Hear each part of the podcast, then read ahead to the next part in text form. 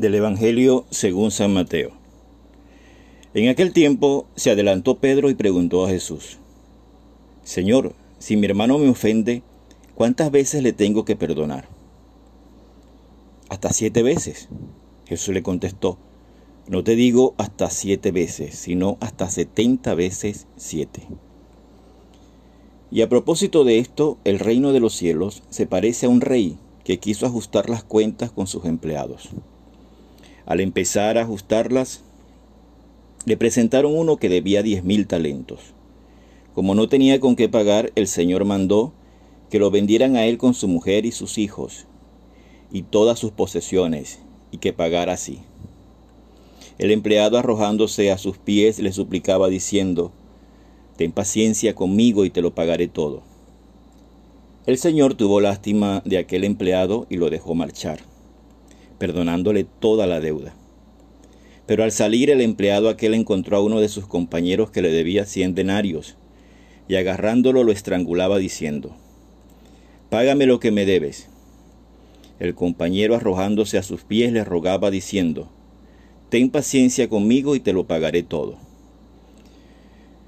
Pero él se negó y fue y lo metió en la cárcel hasta que pagara lo que debía. Sus compañeros, al ver lo ocurrido, quedaron consternados y fueron a contarle a su señor todo lo sucedido. Entonces el señor lo llamó y le dijo, Siervo malvado, toda aquella deuda te la perdoné porque me lo pediste. ¿No debías tú también tener compasión de tu compañero, como yo tuve compasión de ti? Y el señor, indignado, lo entregó a los verdugos, hasta que pagara toda la deuda. Lo mismo hará con ustedes mi Padre del cielo, si cada cual no perdona de corazón a su hermano. Palabra del Señor. Gloria a ti, Señor Jesús. Queridos hermanos, muy buenos días en el Señor, feliz domingo. Hoy es domingo, día para sumergirnos en la misericordia del Señor, esa misericordia que nos trae paz, nos trae sosiego. Domingo para alegrarnos con la victoria del Señor sobre la muerte, sobre el pecado, sobre todo aquello que nos aniquila, sobre todo aquello que nos lleva a la desesperación. Hoy no es un día para desesperarse, hoy no es un día para fastidiarse la vida, hoy no es un día para caer en preocupaciones, hoy es un día de bendición. Ojalá hagamos ese propósito que el domingo sea el día de la bendición, de decir, Señor, yo me desconecto, De todo lo que me ha pasado esta semana, de todos los agobios que tengo por el virus, por los agobios económicos, por todo lo que me está quitando la paz. Y hoy quiero recuperar la paz que tú, con tu vida resucitada y resucitadora, me quieres brindar. La palabra sigue en la misma línea del domingo pasado. Recordemos que el domingo pasado se nos hablaba de la corrección fraterna, de corregir con caridad al hermano, sin divulgar sus pecados, sus errores, sus fallas. Hoy también se nos habla acerca de esta relación personal o interpersonal de el cristiano para con su prójimo que no basta con amarlo, sino que es necesario perdonarlo, que el amor debe llevar también el perdón. El Evangelio está en contexto de dos momentos. El primer momento es el diálogo que tiene Pedro con, con Jesús y le pregunta cuántas veces debo perdonar, hasta 70 veces 7. Y Jesús le responde, no te digo que hasta siete veces, no, no te digo que siete veces, sino hasta setenta veces siete, perdón. Fíjense que a veces creemos que esto es una cuestión matemática. Vamos a ver hasta cuándo sumo perdones. No es cuestión de sumar perdón. Es cuestión de ver el significado del siete. Todos lo sabemos en la Biblia. El siete es el número de la perfección. Por tanto, Jesús aquí lo que nos está pidiendo no es un perdón de cantidad, no que perdonemos en cantidad, porque no nos va a alcanzar la vida para perdonar 70 veces 7. Jesús nos está invitando aquí a que seamos capaces de entrar en, un perdón que sea de calidad, un perdón que muestre la perfección de Dios.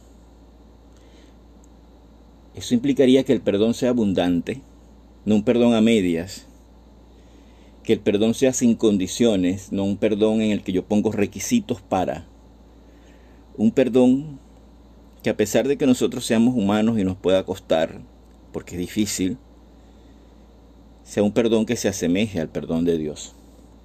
Es lo que significa perdonar 70 veces 7, es decir, que el perdón sea realmente un perdón que nos viene del cielo. Por eso, lo primero que debemos hacer cuando nos sentimos ofendidos y sentimos que nos está inundando algún rencor o resentimiento, o odio o venganza, es pedirle a Dios, Señor, regálame la capacidad de perdonar, pero de perdonar de verdad, no de la boca para afuera, sino de verdad.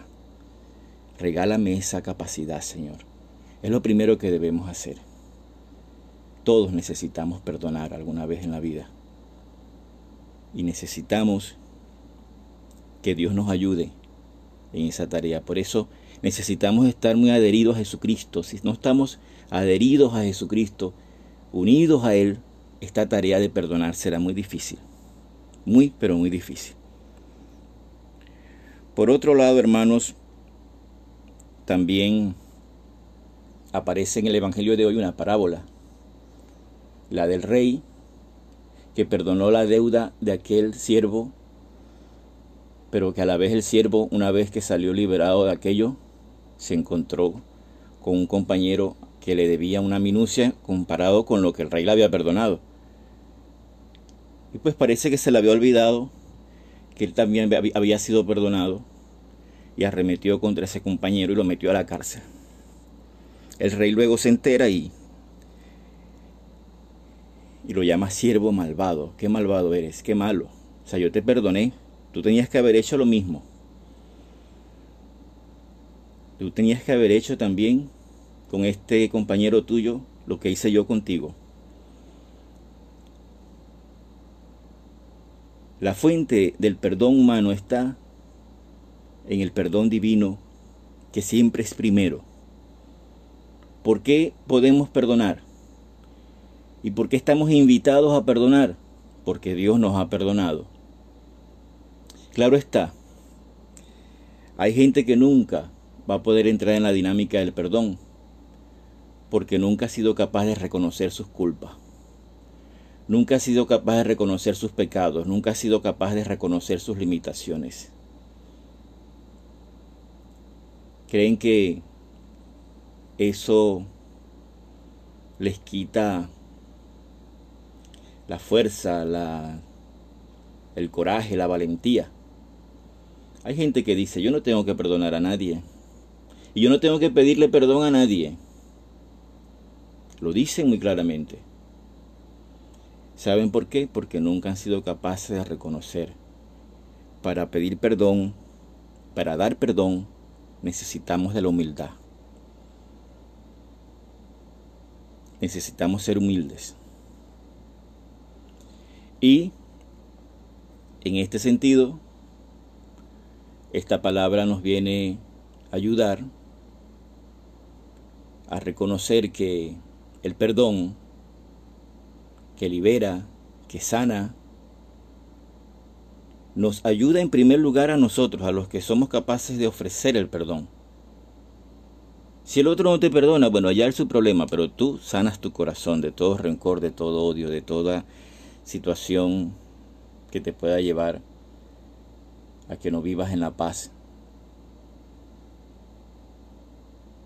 Eso precisamente es lo que el Evangelio de hoy nos quiere regalar que seas capaz de ver cómo el perdón es bueno para ti. En primer lugar, el perdón es bueno para ti. Para ti es bueno. Para el que lo recibe también, si se siente realmente perdonado y siente que su culpa ha llevado al sufrimiento a otras personas. Hermanos, qué hermoso este Evangelio del perdón podríamos escribir libros enteros, se han escrito libros enteros, bibliotecas enteras. Podríamos hablar mucho. Pero el perdón no es para que hablemos mucho. El perdón es para que actuemos. Para que no quede solamente en la palabra. Para que realmente podamos aterrizarlo en nuestro día a día, en, nuestro, en nuestra convivencia humana, empezando hasta por la familia. ¿Cuántos, ¿Cuánto perdón no necesitamos en nuestra familia? ¿Cuánto perdón? Cuánto, ¿Cuántos matrimonios se hubiesen podido salvar si los cónyuges hubiesen tenido capacidad de perdón? ¿Cuántas familias se hubiesen podido mantener unidas, hermanos unidos, si hubiesen sido capaces de perdonar.